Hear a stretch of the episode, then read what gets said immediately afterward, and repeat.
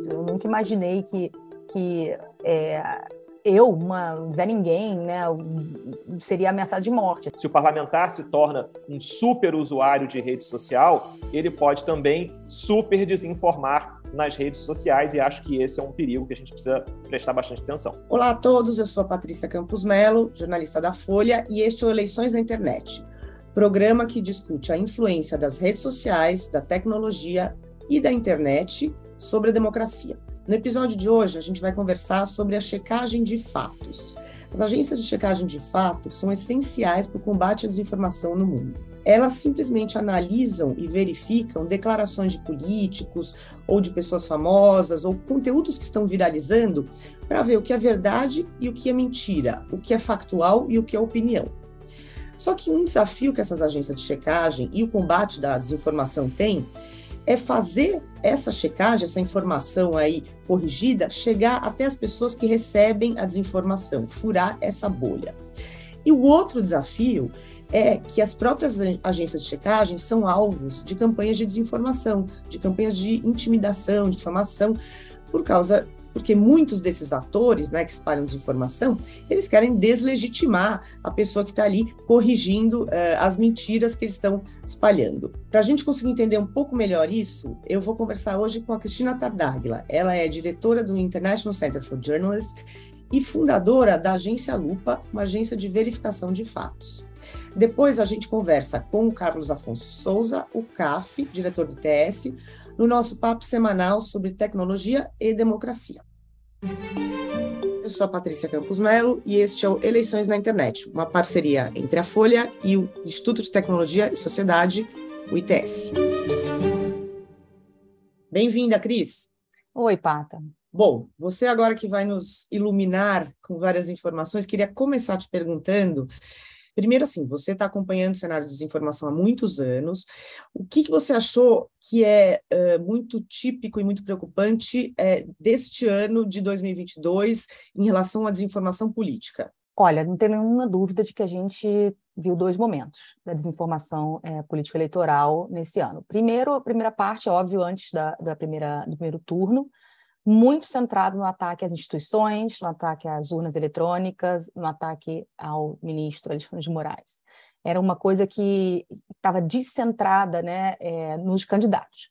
A gente via muito pouca desinformação sobre é, o Lula, o Bolsonaro, a Tebet, é, o Ciro e aí por diante. Não tinha tanta troca de farpas e desinformação como a gente tinha visto é, em 2018. Era uma, era, é uma coisa diferente. A gente viu também nesse, nesse primeiro tempo de, de desinformação, a gente viu muito, muito uso do que eu gosto de chamar da desinformação ao vivo, né?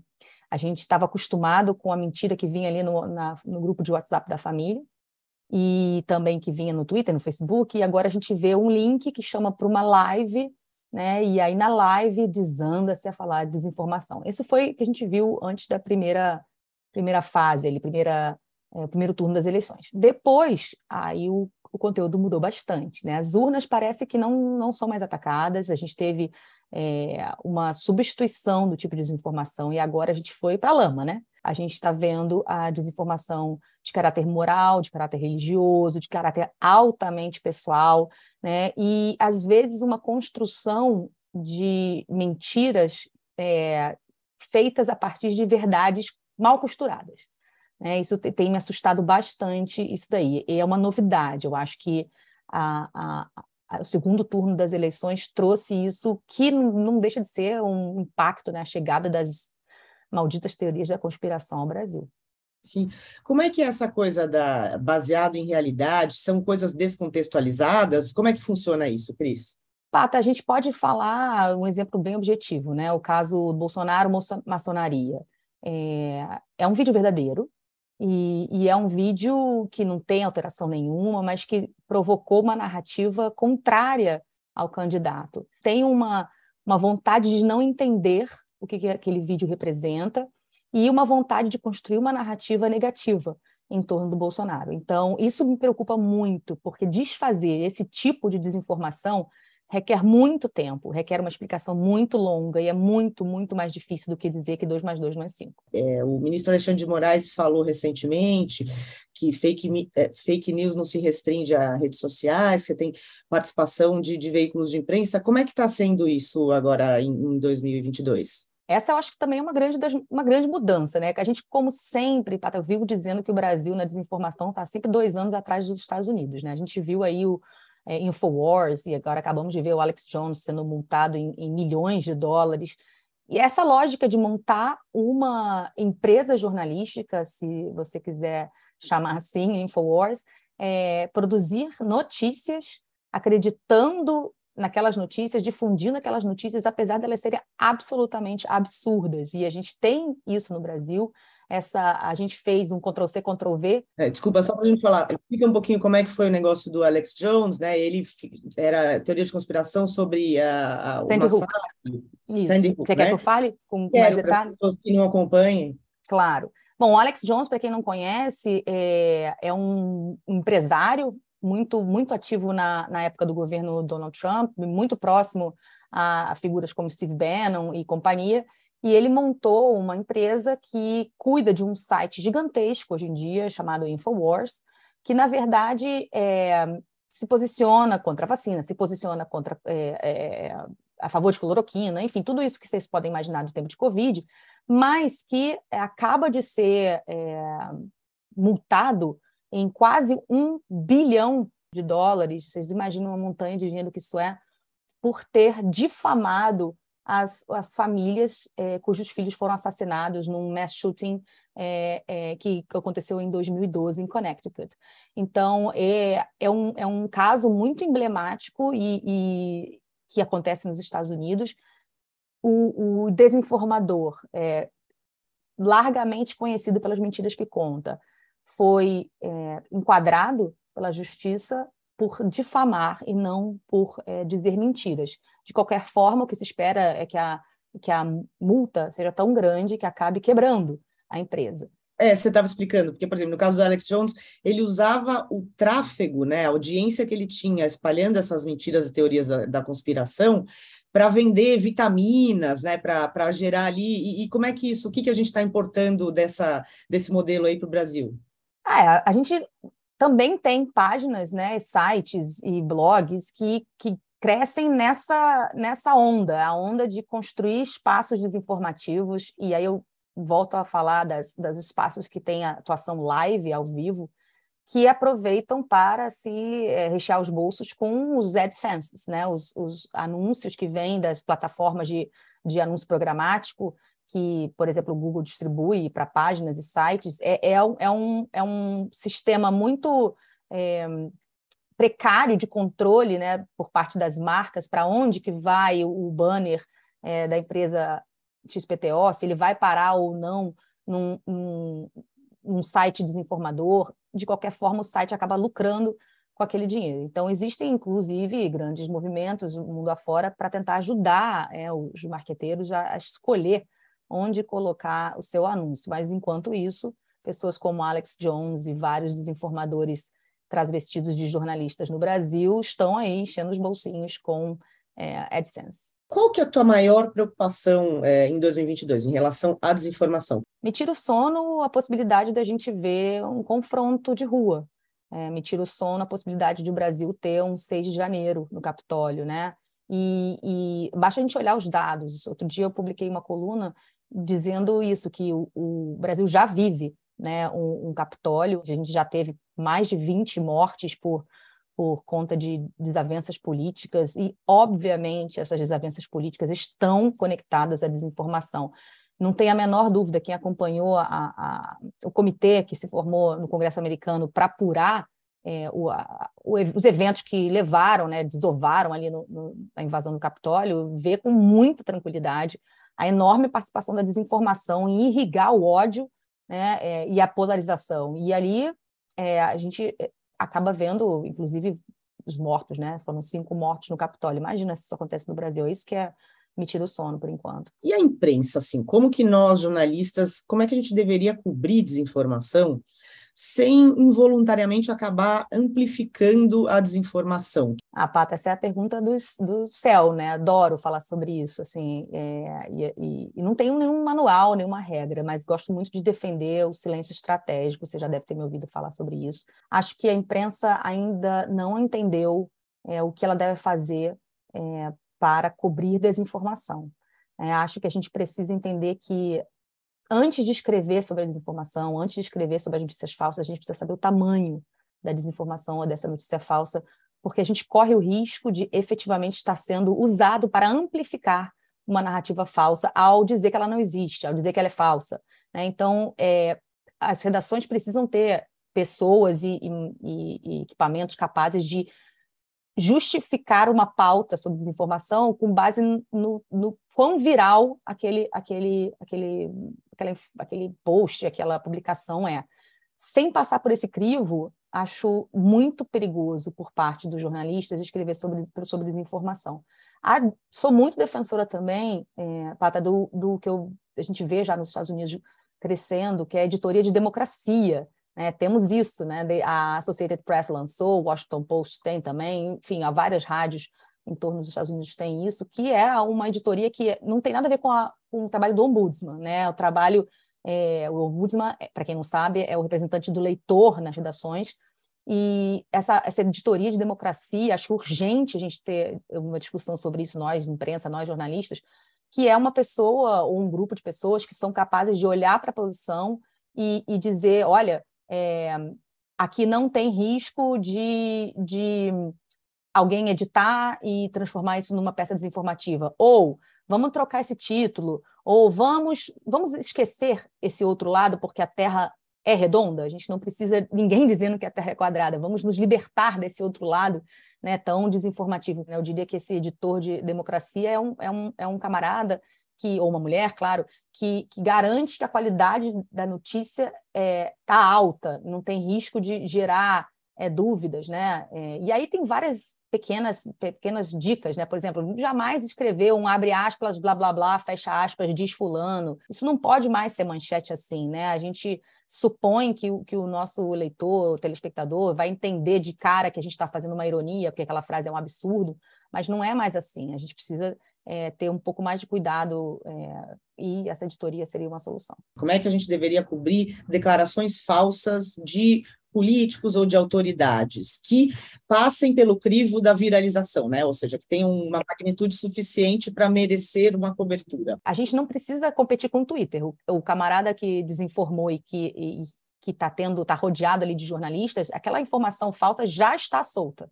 Então a gente precisa já partir do pressuposto que a gente não precisa ser um taquígrafo, né? Não importa o que, o que ele disse, e aí eu digo para isso, tanto na informação verdadeira como a falsa, mas vamos, vamos nos ater à falsa, é, a gente não precisa amplificar. É, talvez o nosso, a nossa contribuição seja saber que aquilo é falso e imediatamente preparar um, um, um explicador, preparar um, um, vídeo, preparar um fact-checking, preparar material que seja já capaz de é, combater aquilo nas redes e jamais escrever fulano disse isso. Assim, isso é, é, é, para um tempo, um jornalismo que não anterior às redes sociais, né? Uhum. O que, que é o silêncio estratégico? O silêncio estratégico é uma proposta que, que alguns é, especialistas em desinformação fazem, que pode ser aplicado e deve ser aplicado pela mídia, mas que conta muito com o envolvimento da população. Vamos lá para alguns exemplos bem básicos, Patrícia. É muito, muito, muito comum você ver um conteúdo muito desinformativo, por exemplo, 2 mais 2 igual a 5, e lá no Twitter alguém dá o RT e põe o dedinho assim para baixo. Olha que absurdo naquele exato momento, é, todos os seguidores daquela pessoa passaram a ser afetadas por aquela desinformação do 2 mais 2 igual a 5. É, isso, por exemplo, é um comportamento que a gente precisa abolir. Né? Quando a gente precisa estar muito tranquilo é, com, a, com a possibilidade de enterrar um assunto que seja falso, silenciar é, diante da desinformação, muitas vezes é a melhor tática, é melhor do que escrever sobre isso. Tem limitações isso? Porque, assim, por exemplo, às vezes, quando você tem é, o, o, presidente de um país ou altas autoridades são os maiores desinformadores, a gente pode se dar o luxo de ignorar algumas coisas que eles falam, porque isso pode ter implicações políticas. Tem como. O que, que você acha? Essa pergunta é super difícil porque eu vou te dizer que vai sempre depender do conteúdo, né? É, a gente essa decisão ela é feita minuto a minuto, caso a caso. Mas o Brasil saiu do cercadinho. A gente abandonou, né? A imprensa saiu do cercadinho e, e aí? Que diferença que fez para, para a política nacional? Nenhuma. Que diferença que fez para a cobertura da política nacional? Nenhuma. Eu vejo, por exemplo, alguns, é, alguns exemplos claros em que nós fomos usados, nós, imprensa, fomos usados. Né? Eu posso citar, é, bom, a, a, a, tentativa de alavancar uma trending topics é, no meio da pandemia sobre a ivermectina com um N de invermectina. E vários jornais disseram, ou colunistas disseram, ah, bom, as pessoas que defendem ivermectina não sabem nem o que é a droga e que ela não funciona, como também não sabem escrever o nome da droga. Logo, o que aconteceu? Virou trending topics. Né? E, o, e o, que, que, o que, que os desinformadores lograram? Que aquela fosse o debate, aquele fosse o debate do dia. Então, não importa se tinha um N a mais ou não.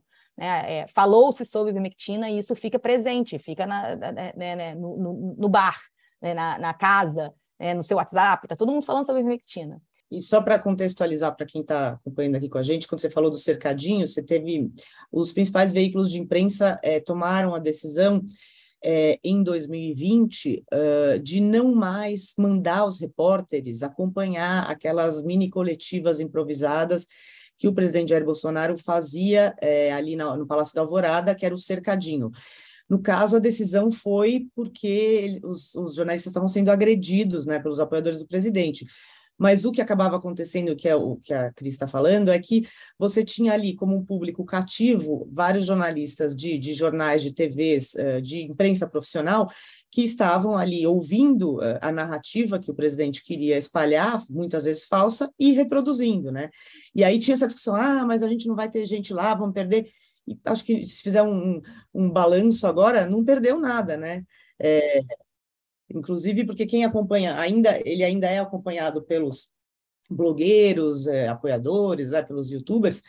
Então, se houver alguma coisa importante, é só você monitorar, mas não você simplesmente legitimar tudo que ele que ele está falando. É, em relação à checagem, Cris, existe uma, uma percepção, também queria saber se é correta, né? Que muitas vezes a checagem não chega para quem recebe a notícia falsa. É, então, assim, que é, que é meio. Como é que você aumenta o alcance da checagem? E como é que você fura a bolha né, de quem está lendo e acreditando na desinformação para chegar nela, a checagem? É, essa é a pergunta de um milhão de dólares, né? É a pergunta que todos os chegadores do mundo buscam a resposta. Bom, vamos separar aqui em parte. A primeira coisa, eu acho que a gente precisa é, explicar com muita clareza que, que o trabalho do checador não é para converter ninguém para lugar nenhum. Né? O trabalho do checador é para é expor os fatos, as conclusões, as interpretações. O checador não tem o menor controle sobre isso. Então, é, é exato, é expor, é trazer, olha, dizer aqui estão os dados, esses são os fatos.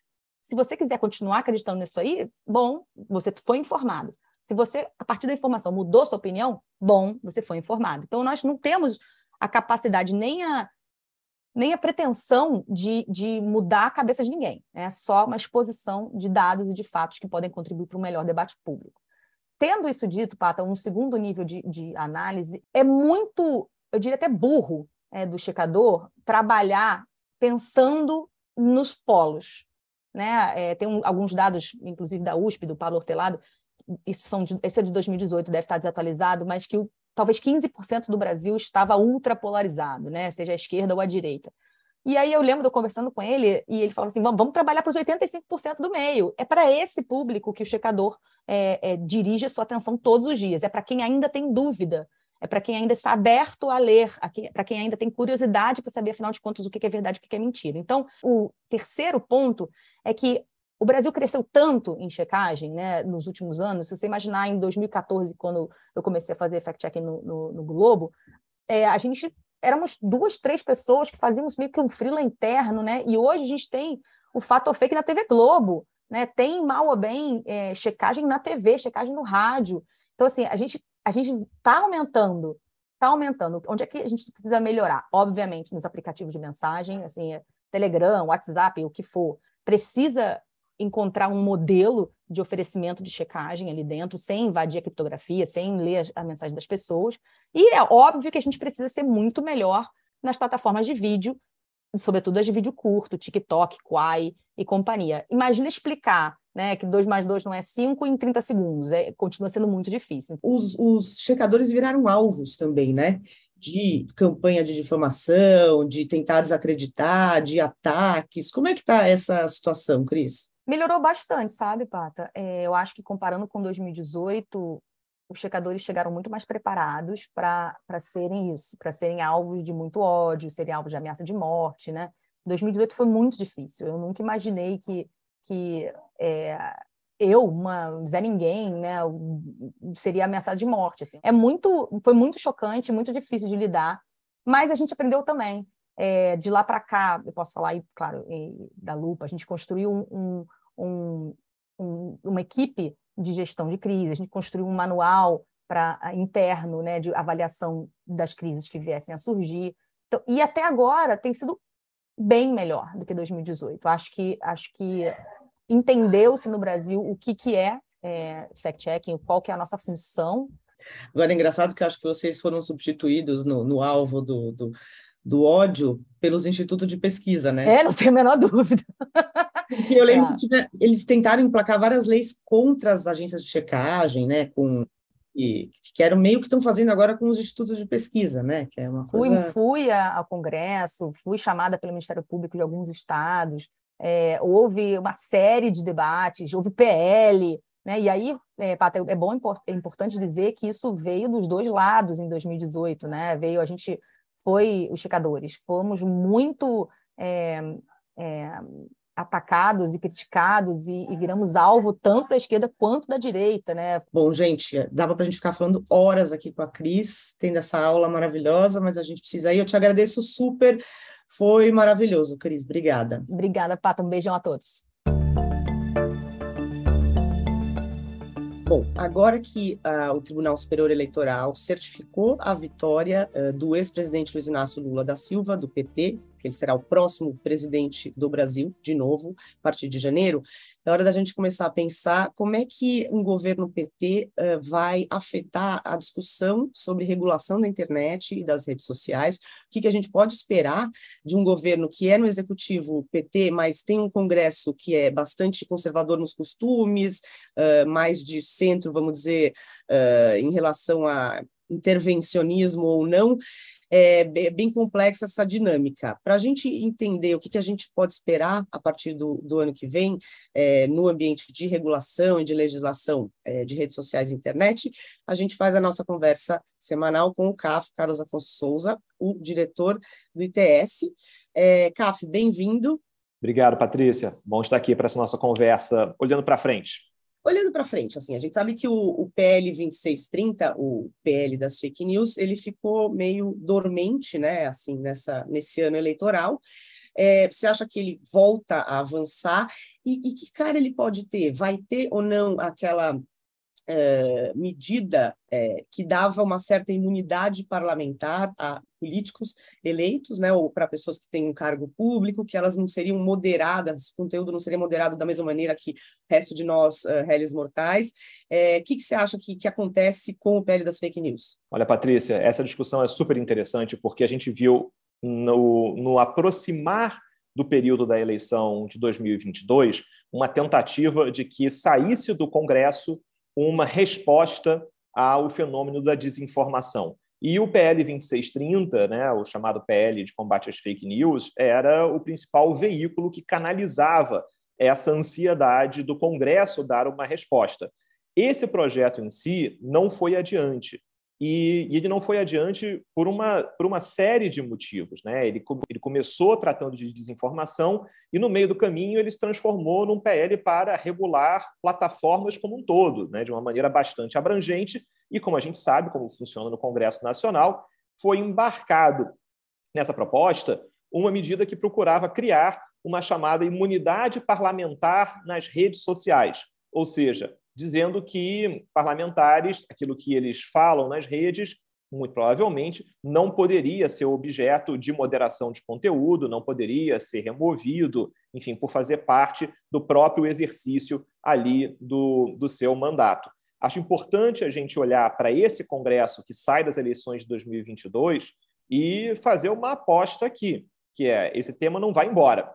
Ao contrário, o que esse Congresso que foi eleito aprendeu é que rede social é parte inerente, essencial do que significa fazer campanha política em 2022, assim, nos anos 20. Então, é muito provável que esse seja um Congresso que vai procurar proteger a maneira pela qual a expressão do congressista acontece nas redes sociais. E não me espantaria que qualquer tentativa de combater desinformação ou de regular plataformas no Congresso Nacional volte a ter embarcada com bastante entusiasmo de apoio no Congresso Nacional de termos uma medida sobre imunidade parlamentar nas redes sociais. E aí, o resultado disso é que me parece ser um resultado bastante prejudicial à maneira pela qual a dinâmica da desinformação acontece nas redes. Se o parlamentar se torna um super usuário de rede social, ele pode também super desinformar nas redes sociais e acho que esse é um perigo que a gente precisa prestar bastante atenção. É, uma discussão que inclusive a gente tem, por exemplo, com o Facebook, né, como eles uh, não fazem checagem de conteúdo postado por figuras públicas, é, porque eles acham que é importante para o debate, etc. Mas muitas vezes, como você estava dizendo, isso daí afetaria também a história da imunidade parlamentar no pé das fake news. Essas figuras públicas são super disseminadores é, de desinformação com milhões de seguidores, né? Então a gente fica numa situação. Agora, pensando em que tipo de legislação pode emergir do Congresso, a gente sabe que está avançando uh, na Europa o, o Digital Services Act, que é uma uh, legislação conjunto, na verdade, né, de legislações ali de uh, regulação da internet, e a gente viu uh, com a GDPR, que foi a lei de privacidade, que ela inspirou, de certa forma, várias legislações, influenciou a nossa. A gente pode esperar algum tipo de influência dessa lei europeia na nossa discussão de regulação da internet, CAF? Me parece que sim, Patrícia, e isso já aconteceu, inclusive, antes do próprio Digital Services Act ser finalmente aprovado na Europa. A gente viu como o PL 2630, o PL de combate às fake news, ele ganhou a incorporação de alguns artigos que traduziam, às vezes até com um efeito meio lost in translation, aqui e ali do cenário europeu para o que estava acontecendo aqui, aqui no Brasil. É, de certa maneira, acho que é importante a gente olhar para a experiência que o Brasil já tem de se inspirar em legislação europeia. E você disse muito bem, GDPR em proteção de dados é um ótimo exemplo. Agora, não me parece que seria interessante o Brasil simplesmente copiar e colar artigos do, do Digital Services Act europeu para uma experiência brasileira, até porque muitos desses artigos da legislação europeia não foram testados. A gente não sabe o quanto a, os resultados de transparência, né, de aumento de visibilidade na maneira pela qual operam as plataformas, vai ser atingido. Então, de certa forma, aqui vai um, uma mensagem muito de cautela com relação a essa transposição legislativa de experiências é, do exterior, e em especial europeias. Acho que a gente precisa avaliar como a legislação europeia alcança seus objetivos e entender o que pode ser interessante para a experiência brasileira, uma experiência brasileira que contém diversos elementos que são únicos do Brasil. A gente tem o Marco Civil da Internet em 2014, a Lei Geral de Proteção de Dados em 2018. Então, precisamos levar tudo isso em consideração para costurar qualquer novo passo que o regulador, em especial o legislador, venha dar no Brasil sobre esses temas de tecnologia e direito. Pensando também que é interessante a gente ver o perfil de quem pode uh, ter uh, algum tipo de papel em regulação de internet ou nessa discussão num governo do PT, é, existe uma percepção de que eles acham que existe um lugar para uma maior responsabilização das plataformas.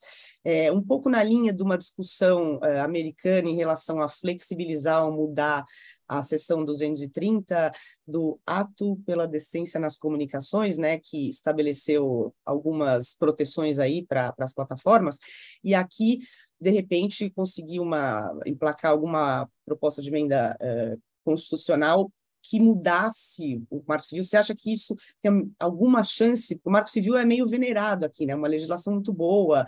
Você acha que tem algum tipo de, de chance disso acontecer? Olha, Patrícia, esse é um debate que vai acontecer em paralelo, tanto no judiciário como no legislativo. no Judiciário, nós temos um questionamento da constitucionalidade do artigo 19 do Marco Civil da Internet, que é o artigo que desenha o regime de responsabilidade de plataformas. Só para relembrar, o desenho brasileiro é uma plataforma, em regra, não é responsável pelo conteúdo postado por seus usuários, até que eu tenha uma decisão judicial que obriga a remoção daquele conteúdo, com algumas exceções, em especial conteúdos envolvendo cenas de sexo, cenas íntimas divulgadas de maneira não consentida.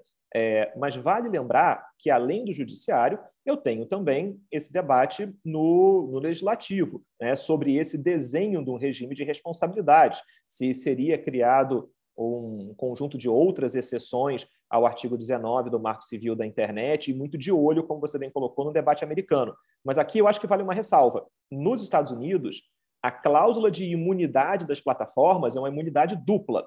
As plataformas não respondem por aquilo que postam os seus usuários e também não respondem caso elas encontrem um conteúdo que elas entendem que é ilícito e remova esse conteúdo. Ou seja, que é o bom samaritano, né? Que, que é a cláusula do bom samaritano. O Brasil não tem essa. Bom, o Brasil não tem a primeira imunidade desenhada, como nos Estados Unidos, mas certamente não tem essa segunda imunidade. Então, uhum. acho que isso também é algo importante quando a gente fizer esse paralelo entre Estados Unidos e, e Brasil. O que os Estados Unidos está olhando é o papel desempenhado pelas plataformas, mas vale lembrar que nos Estados Unidos você pode até processar uma plataforma por aquilo que foi postado. Essa ação tem pouquíssimas chances de prosperar.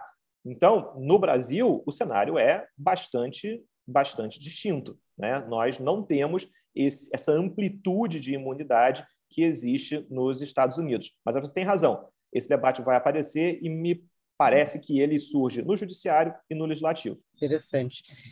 É, resoluções do TSE, né? O TSE tem sido bastante ativo. A gente teve a resolução em dezembro de 2021 que incluía desinformação eleitoral entre, vamos dizer, assuntos vedados, né, caracterizava bem uh, informações inverídicas sobre o sistema eleitoral. Depois a gente teve essa última resolução, há mais ou menos 10 dias do segundo turno, que estabeleceu uma série de mudanças, de retirada mais rápida de conteúdo depois de determinação judicial, é, e também ampliou aí o, o poder do TSE. Que, que, você acha disso que vai ficar? Qual é a jurisprudência e como isso vai mudar na prática o jeito como se é, regula ou como se fazem cumprir regulações é, das, sobre as plataformas no Brasil? Olha, Patrícia, dois comentários rápidos. O primeiro é que acho que podemos esperar que a metodologia adotada pelo TSE procure ser tentada em outras, em outras frentes, em processos de natureza civil, criminal, para fora dos limites da justiça eleitoral. E aí vale lembrar que a justiça eleitoral ela já é repleta de excepcionalidades. Inclusive, os prazos da justiça eleitoral sempre foram muito mais curtos do que os prazos normais de processo civil. Então, eu acho que é importante a gente lembrar que existe aqui um grau de excepcionalidade que ele não é novidade com relação às questões relacionadas à, à internet. Mas pensando na possibilidade de fazer um aporte dessas ferramentas do TSE para outros processos, eu acho que tem algumas dificuldades. Primeiro, a própria excepcionalidade da justiça eleitoral. Segundo, a resolução do TSE ela traz um mecanismo no qual o tribunal indica, por exemplo, URLs de conteúdo repetido. Bom, o TSE, pelo seu poder de polícia, ele tem todo interesse em proteger a integridade das eleições não consigo ver um tribunal de justiça criando um grupo de servidores destacado para ficar procurando na internet conteúdo igual àquele que já foi decidido pelo próprio tribunal. Isso me parece hum, ser, é. é, isso me parece um interesse da própria parte. Então, esse, essa ferramenta do TSE, em que o tribunal procura conteúdos repetidos, envia para as plataformas, acho difícil de você conseguir transportar isso para processos de natureza civil, por exemplo. Não. Então, acho que isso, de certa maneira, contém um pouco esse, esse processo de exportação da, do que se aprendeu com as eleições de 2022 para processos de qualquer natureza. Mas acho que vale também colocar um segundo ponto. toda essa metodologia criada pela TSE diz respeito à desinformação. E desinformação é um conceito que pode ser muito abrangente. Não me espantaria que a gente começasse a ver, em processos de natureza civil, uma situação em que uma parte fala mal da outra, conta uma história de maneira truncada, e ao invés da parte processar por danos morais envolvendo danos à honra, à imagem, à privacidade, a parte colocasse lá fake news, desinformação, justamente para tentar puxar essa metodologia criada pelo TSE nas eleições, porque está se falando também, ou estaria se falando também, de desinformação, de fake news. Então, essa amplitude conceitual de desinformação e o uso muito mal, enfim, abusado, no final das contas, de fake news, pode levar a essa tentativa de ampliação em processos de natureza civil. Que, inclusive, durante a campanha é, agora eleitoral, as campanhas usaram dessa forma, né? Algumas coisas que seriam calúnia, processo por calúnia, infâmia, é, difamação, entraram com a coisa dos né, sabidamente, entraram na, nas fake news. Acho que é, se isso migrar para outros tópicos, pode ser complicado, né? Porque aí a gente volta para o que a gente não quer, o que é desinformação, quem é que define. Bom, de qualquer jeito, a gente uh, sabe que haverá muitas mudanças a partir desse novo Congresso e novo presidente no ano que vem, mas uma coisa será inescapável, que é a discussão sobre regulação. É, queria te agradecer, CAF, por mais uma vez nos iluminar com seus conhecimentos e agradecer a todo mundo que acompanhou a gente. Obrigada. Obrigado, Patrícia. Foi um prazer participar dessa conversa. Eleições na Internet é uma parceria entre a Folha e o Instituto Tecnologia e Sociedade, o ITS, com apoio do YouTube. A produção é de Melina Cardoso, a edição é de Dirceu Neto, coordenação Beatriz Pérez e Magê Flores, com Roberto de Oliveira, editor de projetos especiais e parcerias da Folha.